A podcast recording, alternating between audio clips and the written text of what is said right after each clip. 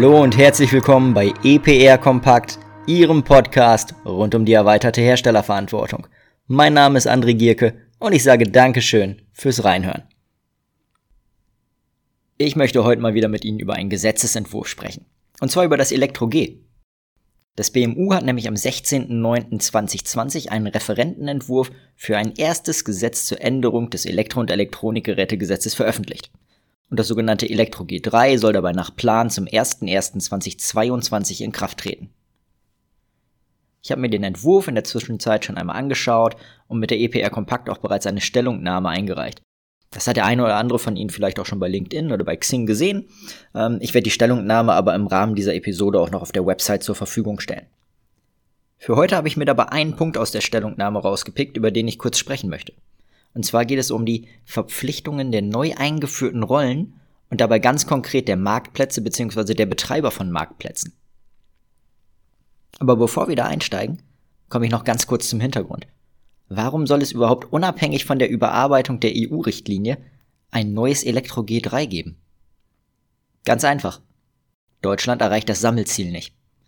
Gefordert ist seit 2019, dass 65 Prozent der durchschnittlich in den drei Vorjahren in Verkehr gebrachten Menge auch zurückgenommen wird. Und von diesem Ziel sind wir aktuell sehr, sehr weit entfernt.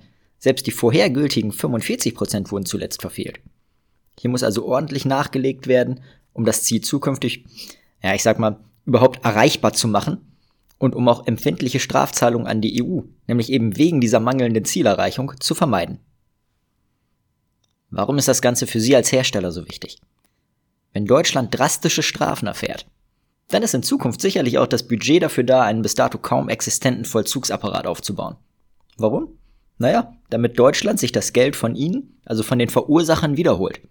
Und das ist dann im Zweifel ganz leicht gemacht, da muss ich einfach nur auf unsere Audits schauen, die wir regelmäßig durchführen. Egal wie groß oder wie klein ein Unternehmen ist oder wie gut oder schlecht es aufgestellt ist. Es ist überall etwas im Argen. Und in ganz vielen Fällen sind das sogar leicht prüfbare, also offensichtliche Baustellen wie ein unvollständiger Registrierungsumfang oder einfach fehlerhafte Meldungen. Und gerade bei diesen Meldungen ist dann auch egal, in welche Richtung der Fehler ausschlägt. Ich höre da immer wieder, ich melde lieber etwas mehr, dann bin ich auf der sicheren Seite.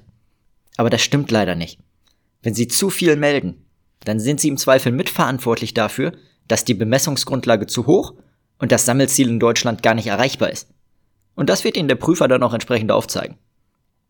Neben dem, dass Sie dann unnötig hohe Kosten für die Finanzierungsgarantie oder die Abholkoordination haben. Aber das ist ein anderes Thema. Wenn Sie zu wenig melden, dann wird man Ihnen da ebenfalls einen Strick draus drehen. Dann sind sie schließlich ein, na, in Anführungsstrichen ein Trittbrettfahrer, also jemand, der sich selbst durch zu geringe Mengen finanziell besser stellt und unlauter am Markt agiert. Geht also auch nicht. Sprich, wie man's macht, macht man's falsch. Also, machen Sie es lieber richtig und bauen Sie unter anderem eben einen konformen Meldeapparat auf, bevor dieser Vollzugsapparat steht. Ich habe gerade die Trittbrettfahrer noch erwähnt. Und das bringt mich noch zu einem weiteren Punkt bzw. Ziel dieses Elektro G3. Man möchte nämlich das Problem der Trittbrettfahrer und da insbesondere sicherlich im Onlinehandel lösen. Und um hier einen großen Hebel zu betätigen, ist die Einführung neuer Rollen angedacht, die ebenfalls in die Verantwortung genommen werden. Ganz konkret reden wir dabei über elektronische Marktplätze bzw. Betreiber von elektronischen Marktplätzen, die dafür Sorge tragen sollen, dass auf den Marktplätzen nur noch konform registrierte Produkte angeboten werden. Und auch die sogenannten Fulfillment-Dienstleister dürfen ihre Leistungen gemäß des Entwurfs nur noch für konform agierende Hersteller erbringen. Wenn das nicht der Fall ist, ist für diese Rollen ein Bußgeld in Höhe von bis zu 100.000 Euro vorgesehen. Was heißt das? In meinen Augen reden wir hier über eine indirekte Erweiterung der Herstellerfiktion. Die Rollen gelten zwar im Worst Case nicht als Hersteller, aber sie müssen trotzdem entsprechend empfindliche Bußgelder erwarten, wenn einer ihrer Nutzer nicht konform agiert. Oh, und das ist schon ziemlich starker Tobak. Ich verstehe den Hintergrund. Man nutzt hier die Marktmacht der Marktplätze etc., um die Trittbrettfahrer auf diesem Weg zur Compliance zu bewegen. Wer nicht konform agiert, also in erster Linie nicht registriert ist, kann den Marktplatz schließlich nicht nutzen. Also wird sich der Hersteller schon registrieren, um seine Produkte weiter anbieten zu können. Das ist grundsätzlich ein nachvollziehbarer Gedanke und bestimmt auch eine wirksame Maßnahme. Das Ganze heißt aber auch, dass die neuen Rollen zukünftig eine riesige Verantwortung tragen müssten und dass sie Know-how und Ressourcen aufbauen müssten, die sie bisher gar nicht benötigt haben. Bis dato haben die Marktplätze, die Betreiber von Marktplätzen und auch die Fulfillment-Dienstleister einen Service oder eine Plattform zur Nutzung zur Verfügung gestellt. Und that's it. Eine konkrete Kenntnis der Produkte der Nutzer bzw. Kunden oder das Wissen um die Anforderungen der Herstellerverpflichtung des Elektro-G waren dafür in aller Regel gar nicht erforderlich. Und jetzt sollen diese Rollen die Elektro-G-Compliance zur Voraussetzung machen und vor allem auch prüfen können, damit sie selbst nicht abgemahnt werden können? Puh. Wie soll das in der Praxis denn aussehen? Und wie soll die Sorgfaltspflicht der Rollen definiert werden? Theoretisch sind hier zwei Ausprägungen denkbar. Die erste Variante ist sicherlich Low Level. In dem Rahmen steht vielleicht in den AGBs, dass die Elektro-G-Compliance Voraussetzung ist, oder der Kunde muss irgendwo aktiv einen Haken setzen bzw. bestätigen, dass er Elektro-G-compliant ist. Das wäre eine Variante, die schlank und praktikabel ist. Aber natürlich muss man da sagen, dass hier auch sehr, sehr viel Raum für bewusste Fehlinformationen gegeben ist, damit einfach derjenige dann trotzdem seine Produkte anbieten kann, obwohl er die Anforderungen nicht erfüllt hat. Und wenn ich den Entwurf jetzt richtig lese, interpretiere und auch die Bußgeldvorschriften betrachte, dann ist diese Variante eher nicht gewünscht. Das heißt, wir reden eher über die zweite Alternative. Und die zweite Alternative lautet also High Level. Und dann reden wir im Zweifel über ein ganz anderes Know-how, ganz anderen Informationsbedarf und ganz einfach exponentiell höheren Umsetzungsaufwand. Natürlich liefert das Herstellerverzeichnis der Stiftung ERR grundsätzlich recht umfangreiche Informationen.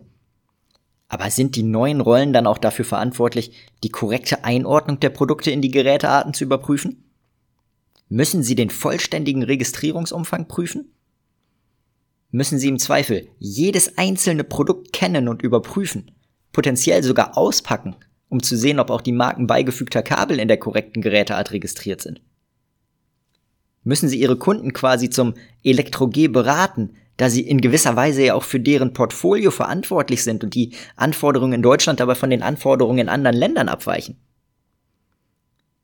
müssen sie die Zulieferer ihrer in Deutschland niedergelassenen Kunden prüfen, um zu validieren, dass die Verpflichtungen innerhalb der Supply Chain tatsächlich erfüllt wurden. Sie sehen, der Aufwand ist potenziell immens und das ganze Thema für die neuen Rollen eine hohe Bürde. Und deshalb frage ich mich, macht das Ganze in der Form wirklich Sinn? Ist das Ganze potenziell ein großer Hebel? Ja, ist es. Aber ist es auch praktikabel in der Umsetzung? Boah, kaum. Ist das Ganze eine Lösung des Problems? Puh, da bin ich mir unsicher. Meine Befürchtung ist eher, dass aufgrund der medialen Wirksamkeit in Zukunft die Falschen abgemahnt und in den Fokus gerückt werden, nämlich die Marktplätze und eben nicht die richtigen Trittbrettfahrer, sprich die Hersteller, die die Verpflichtungen nicht erfüllen. Und ebenfalls zu befürchten ist, dass der Vollzug insbesondere die deutschen Marktplätze etc. trifft, nicht aber deren Wettbewerb, die den deutschen Markt aus anderen Ländern versorgen. Warum? Naja, das hat die Vergangenheit gezeigt, weil es schlicht einfacher ist, den deutschen Marktteilnehmer zur Rechenschaft zu ziehen, als denjenigen, der nicht in Deutschland niedergelassen ist. Und wenn das dann so kommt, dann bewirkt das ganze Thema im Zweifel sogar in erster Linie eine Schwächung der nationalen Marktteilnehmer, und das kann dann auch nicht im Sinne des Erfinders sein. Um das Ganze nochmal auf den Punkt zu bringen. Die neuen Rollen und auch deren Verantwortung könnten sicher ein kraftvolles Instrument zur Bekämpfung der Trittbrettfahrerproblematik sein. Aber für ein praktikables, wirtschaftlich zumutbares Instrument sind hier in meinen Augen noch einige Konkretisierungen erforderlich. So viel zunächst zu den neuen Rollen und deren potenziellen Verpflichtungen. Für heute sage ich erstmal Dankeschön fürs Zuhören. Mein Name ist André Gierke und ich würde mich freuen, wenn ich Sie auch das nächste Mal wieder begrüßen darf, wenn es heißt EPR Kompakt.